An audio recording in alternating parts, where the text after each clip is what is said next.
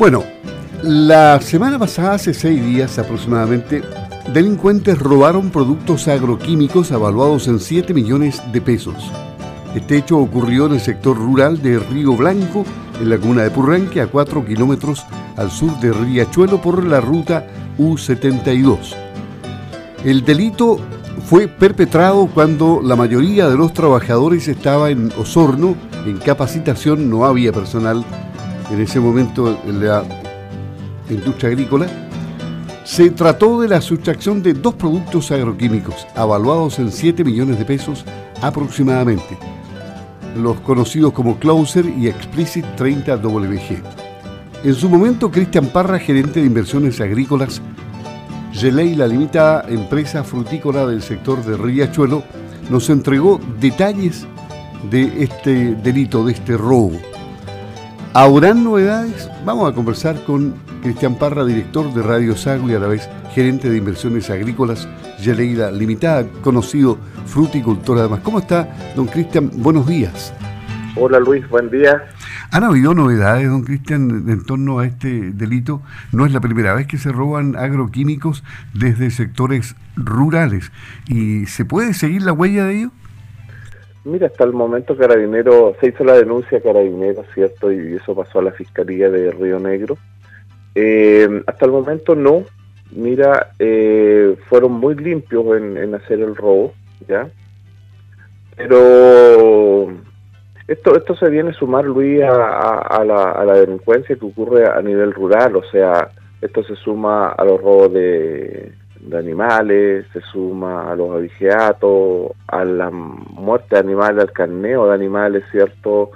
Al, robo de madera, a una serie de cosas, de, de, hechos delictuales que, que, ocurren a nivel de campo y esto te indica una cosa, en el campo así como en la ciudad, ¿cierto? Hay presencia policial, en el campo también tiene que haber y con herramientas más poderosas porque son áreas más grandes, ¿cierto? De abarcar, más tecnología también. Entonces, eh, son, está muy desprotegido el tema rural, ¿ya?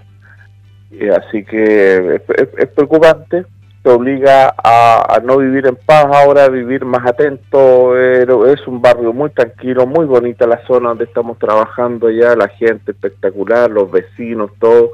Pero viene gente de afuera y te echa a perder toda esa tranquilidad y te genera un ambiente inseguro. ¿Este es el, primer robo que se produce ahí? El primer robo, sí, sí, sí, sí pero otras empresas frutícolas de, de, Río Negro, Porranque y otros sectores también han sufrido robos de productos y son muy específicos, son robos yo creo por encargo, y aquí tiene que haber una organización en la cual hay alguien que va al campo, tú no te das cuenta cómo entran o son parte incluso de las visitas que llegan a tu campo, marcan el punto del con GPS, y estos tipos se dejan caer o son oportunistas y te, vigilan muy bien. Incluso he sabido en algunos campos que han pasado drones sobrevolando dentro del campo, han encontrado muy cerca de los galpones de la de la de las construcciones, ¿cierto? Eh, haciendo vigilancia o en una de esas viendo las actividades cotidianas que tú realizas. Pero eh, eh, eh, la persona que hace estos robos o que los encarga es gente que conoce de productos químicos y conoce su valor, ¿ya? porque son muy específicos, habiendo en la bodega, mira, Luis, habían muchos más otros productos, ¿ya? pero solamente fueron estos dos productos, se fueron ahí y los demás no los tomaron en cuenta. ¿Mm? Sí, recuerdo que hace tiempo atrás hubo robos similares en otros puntos de la zona sur y, nunca se ha encontrado a, los responsables de ninguno de este tipo de delitos, ¿no? No, porque yo, yo creo que esos productos al otro día ya están, si tú me preguntas para dónde se van, se van para la zona central, ¿ya? Yo creo que acá en la zona no se están revendiendo porque nos conocemos, nos ubicamos todos, nadie va a querer correr el riesgo. Además que el SAC, hay presencia de SAC, entonces el SAC, si ve un sobrestock o o, productos que no están certificados también para ese, ese cultivo. Cada producto que nosotros aplicamos en su etiqueta dice que es para ese cultivo ya y si el SAC encuentra presencia de productos que no están usándose, eh, te, te arriesgas a multas también. Entonces nadie va a querer ensuciarse las manos por acá, yo creo que con la... además que somos muy pocos los fruticultores y nos ubicamos todos. Claro, bueno, en, en, realidad eh, el campo vive con, con, emergencias de todo tipo, desde este delito de robo, avigeato, en fin, cuaterismo, o como quiere llamársele. Hay, hay eh, vicisitudes en el plano meteorológico, la sequía, la, la, escasez hídrica, y esta semana la lluvia. ¿Esta lluvia cae bien a, a los campos del sur, a las diferentes plantaciones? usted me quiere pasar de los robos al... Al, tiro al, a meteorología, sí. Vamos al centro meteorológico del campo, al tiro. Sí, por supuesto, Luis, cae muy bien, es muy agradecido. Cualquier lluvia que, que nos ayude a recuperar la pluviometría que falta es buena.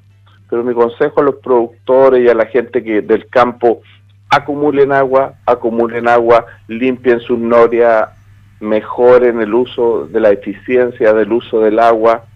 Eh, ya no se puede regar la huerta con un balde, no, tiene que ser por un sistema más eficiente para que su agüita le dure, ¿cierto? Todo una semana más. Hay que, hay que empezar a trabajar con tecnología, ¿ya? Con eh, otros mecanismos. Ayer miraba cómo pasan todavía, están distribuyendo agua potable al sector rural en pleno invierno. ¿ya? Entonces, eso es grave. Imagínate si necesitan agua de calidad en esta época, ¿qué más queda para el verano?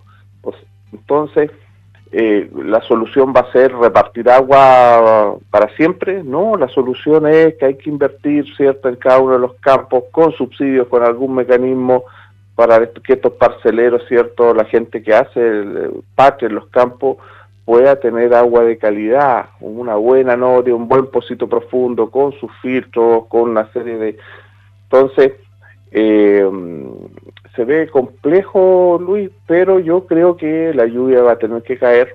Históricamente ha caído la precipitación desfasada, más concentrada en un mes, menos concentrada en otro, 50 milímetros menos un año, 50 milímetros más, pero el agua ha caído la historia te dice que ha caído. A lo mejor vamos a tener eventos como estos, donde entre estos dos últimos días han caído más de 100 milímetros, ¿ya?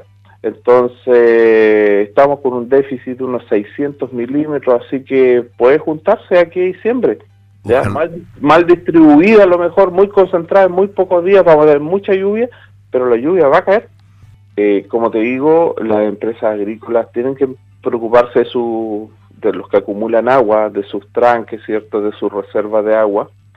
Eh, eventos muy fuertes, sí, de esta lluvia en el mes de noviembre, diciembre sería preocupante, ¿ya?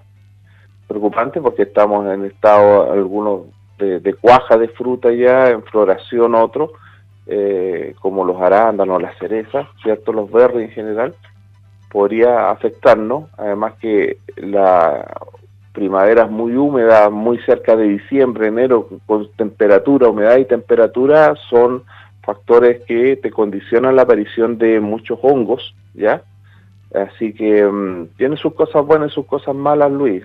Ya la agricultura es así, hay que estar preparados sí para esto y pero que siga lloviendo, o sea, fantástico que, que caiga mucha nieve en la cordillera, que se acumule bastante agua y no, no pasemos sustos de sequía como en otras partes del mundo. Y esperemos que así sea. Cristian Parra. Bueno, Cristian, un gusto haber saludado, haber conversado con usted y, que esté muy bien. Pues buenos días. Un abrazo, cuídate. Ok, adiós.